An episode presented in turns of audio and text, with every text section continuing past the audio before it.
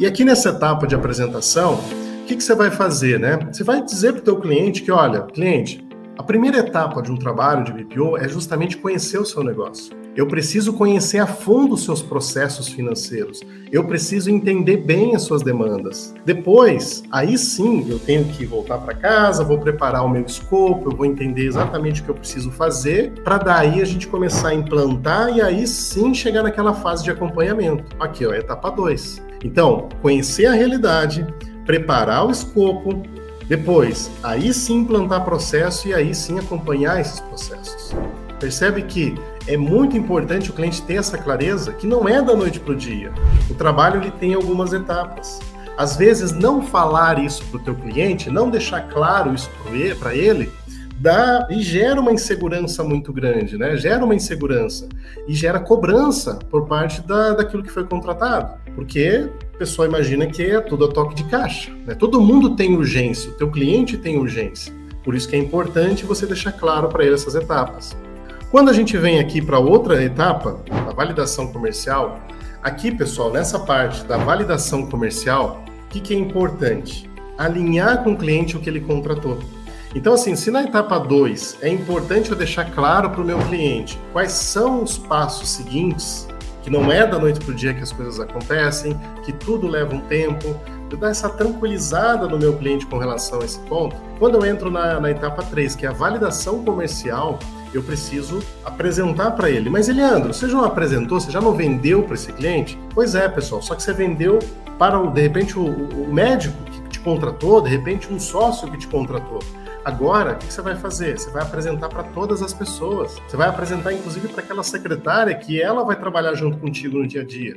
Você vai apresentar para as pessoas o que foi contratado. Por quê? Para amanhã ou depois ninguém ficar cobrando coisas além daquilo que foi contratado para que, né, se tiver alguma dúvida com relação à execução do trabalho, aquilo já seja tirado ali, para não gerar ruído na comunicação, gente. Comunicação no BPO financeiro, ainda mais assim um trabalho online, digital, é muito, muito, muito importante. Por isso que a gente tem que deixar tudo muito claro com o nosso cliente. Exatamente aqui, ó, nessa hora de eu validar aquilo que ele contratou, que eu preciso ter essa tranquilidade de passar para ele, olha, você contratou, eu vou fazer a parte da emissão da nota, eu vou fazer a emissão do boleto. Ah, você vai agendar no banco? Se ele contratou, legal, olha, também vou fazer agendamento bancário. Não, se não contratou agendamento, ali você olha, agendamento bancário não está contratado. Então, eu preciso deixar essa clareza para o meu cliente exatamente aqui nessa reunião.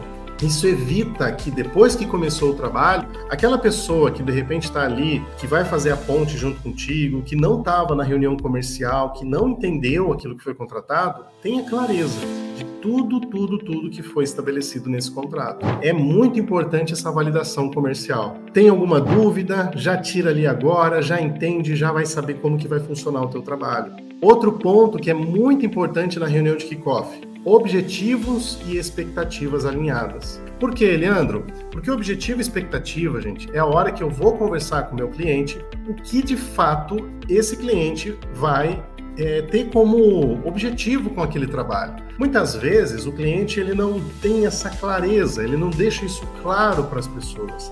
E é aqui que você vai extrair isso do teu cliente e vai deixar isso claro para a equipe dele que também está envolvida lá. Então, muitas vezes o teu cliente tem o objetivo de estar tá contratando para ter mais clareza dos números, para ter relatório financeiro, ou de repente porque ele só quer organizar a casa mesmo, quer deixar tudo alinhado, ou porque ele estava tendo algum problema com a parte de faturamento e agora não quer ter mais.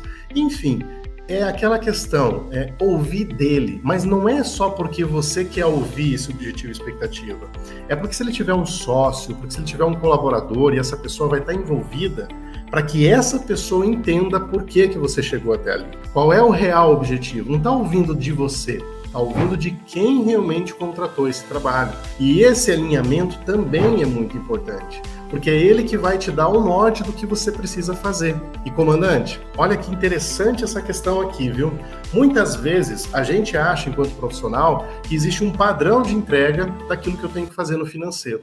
Né? Ok, eu tenho que fazer contas a pagar, contas a receber, a conciliação, os lançamentos, uma série de coisas. Só que, de repente, o teu cliente pode ser que a forma com que ele quer enxergar os relatórios, a forma com que ele quer receber o relatório. Às vezes, nem sempre um dashboard é a melhor forma de entregar o relatório para o cliente. Pode ser que ele prefira aquilo através de um vídeo de posição financeira. Pode ser que ele prefira através de uma reunião uma reunião de reporte mensal para você passar os números da empresa dele. Isso vai depender muito de cliente para cliente. Então, assim, por isso que aqui é importante você entender isso. Qual é a melhor forma? Qual é o teu objetivo? Qual é a tua expectativa na contratação desse trabalho? Pode ser que o contrato do BPO financeiro ele tenha vindo para dentro da empresa para gerar mais transparência. Pode ser que naquela empresa estava tendo desvio, furo, roubo, fraudes e você entrou como um agente neutro naquela operação justamente para dar essa credibilidade maior do negócio. Então é muito importante você ouvir do cliente e se alinhar isso, né? Alinhar realmente a tua forma de fazer o trabalho, entregar aqui. Claro que você tem um padrão de entrega,